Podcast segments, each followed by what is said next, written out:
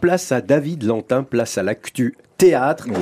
Alors aujourd'hui, donc on part à la rencontre d'un comédien euh, que l'on voit de plus en plus euh, au cinéma, à la télévision et sur scène aussi. Oui, Laurent, et vous avez raison de, de, de le préciser. Pascal Demolon qui roule sa bosse hein, depuis un petit moment. Alors pour resituer, ré révéler au grand public grâce à son rôle de Cyril dans Radio Star de Romain Lévy, on le verra ensuite dans la série Fais pas ci, fais pas ça sur France 2, dans Braco euh, d'Olivier euh, Marchal sur Canal+. Plus près de nous, on l'a vu dans En Thérapie aussi, la série de Toledano et Nakash sur Arte. Et puis là, rien qu'en 2023, ce ne sont pas moins que trois films hein, dans lesquels il est à l'affiche, dont Malangosha avec. Sabou Bretman, que j'ai adoré d'ailleurs, hein, sorti en avril dernier, ou encore 38 et demi Quai des Orfèvres avec Didier Bourdon qui est attendu pour le 21 juin prochain. Bref, Pascal Demolon semble s'imposer de plus en plus sur le tard, hein, comme il le dit lui-même, et c'est donc une autre actualité théâtrale, cette fois-ci qui le concerne, avec cette pièce. C'est qui qui a fait quoi qui est à découvrir euh, actuellement au Théâtre de l'œuvre à Paris.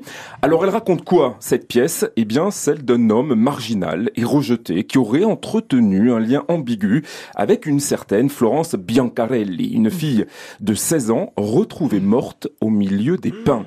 Oui mais alors, qui Pourquoi et c'est qui qui a fait quoi? Et là, vous comprenez mieux le titre de la pièce. Et pour le Magloisir Weekend, eh bien, j'ai rencontré Pascal Demolon et je suis revenu avec lui sur ce que la critique, et franchement, j'en fais partie, nomme un ovni théâtral. Et d'ailleurs, est-ce que ce qualificatif d'ovni théâtral lui plaît? Voici sa réponse. Oui, il me plaît beaucoup. Il me plaît parce que euh, ce personnage qui vous parle pendant une heure et demie est un ovni et un ovni qui nous est familier, mais qu'on connaît trop peu euh, parce que il est singulier, il est différent. Et mon Dieu, la différence peut faire peur. Oui. Euh, et euh, ça me plaît énormément de pouvoir lui donner le temps de nous raconter qui il est. Alors justement, qui est cet Antoine qu'incarne Pascal de Molon? Je dois vous dire qu'il n'existe aucun extrait, Laurent, de cette pièce pour garder bah hein, tout, le, tout, le, mystère. Mmh. Si ce n'est, si ce n'est quand même, ce très très court message du fameux Antoine, énigmatique et singulier, a-t-on dit? Bah écoutez. Eu peur du noir Si, t'as eu peur du noir. Mais faut pas. Moi aussi, un jour, j'ai peur du noir. Et c'est fini. Oui, j'ai guéri. Et tu sais comment? J'ai rallumé la lumière. Ici.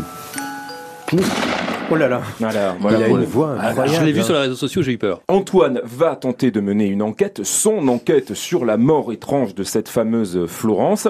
Et puis de digression en digression, eh bien cet homme que vous allez découvrir simplet, bah, va en profiter tout simplement pour décrire son propre milieu d'origine et puis s'apesantir sur les écueils de sa propre vie. Alors, faut savoir que, que cette pièce, à la base, c'est une adaptation d'un livre, celui de Sophie Estève, qui s'intitule Simple. Et je vous propose d'écouter Pascal de Molon nous raconter ce matin-là où son gardien lui dit en bas de chez lui, hé hey Pascal, j'ai quelque chose pour toi dans la main. Absolument, une enveloppe euh, craft euh, avec laquelle je vais me euh, précipiter à la gare où je dois prendre un train. et ce train va me faire faire 5 heures de voyage pour aller en Suisse où je tournais un, un film. Et euh, la curiosité ben, fait que j'ouvre l'enveloppe. Dedans, un livre plus une lettre joliment écrite. Et pour tout vous dire, je me demande si c'est pas un coup monté, une vanne faite, organisée par des copains, parce que je me dis, mais je ne connais pas cette dame. C'est ça, vous la connaissiez pas, Julie hein? Du, du, tout, tout, du tout, du tout. Et dans cette lettre, je vais pas euh, vous, vous, enfin, vous, tout vous dire, mais enfin, elle, elle, me disait avoir pensé à moi en écrivant ce livre, ce qui rend la chose encore plus, plus folle. Je le lis, j'arrive, et c'est une histoire vraie, mesdames et messieurs, j'arrive à la gare de ma destination, je ferme le livre, je viens de lire la dernière page, et je suis KO debout. KO debout, et franchement, vous comprendrez pourquoi en allant voir cette pièce au Théâtre de l'œuvre à Paris. C'est un, un, seul en scène, c'est le premier hein, pour Pascal Demolon que moi j'ai trouvé, mais époustouflant quand on découvre le texte tel un vrai pulse hein, pendant une heure et demie, l'interprétation, la force aussi que le personnage nécessite, car bah, il passe dans tous les états. Il y a de quoi trouver ça vertigineux et ça force le respect vraiment pour la première fois pour un seul en scène. D'ailleurs, est-ce que Pascal avait envisagé un tel monument avant de se lancer dans cette aventure? Voici ce qu'il m'a répondu. Comme euh, je l'ai dit quelques fois, euh, je m'en suis pas rendu compte avant. Peut-être que si je m'en étais rendu compte, je n'aurais peut-être pas pris ce risque, mais en même temps, ouais. euh, c'est vrai que c'est vrai que le, le texte est est, euh, est, riche, et il est riche dans le sens qu'il donne, dans ce qu'il dégage. Et on a l'impression qu'on ne peut rien rater.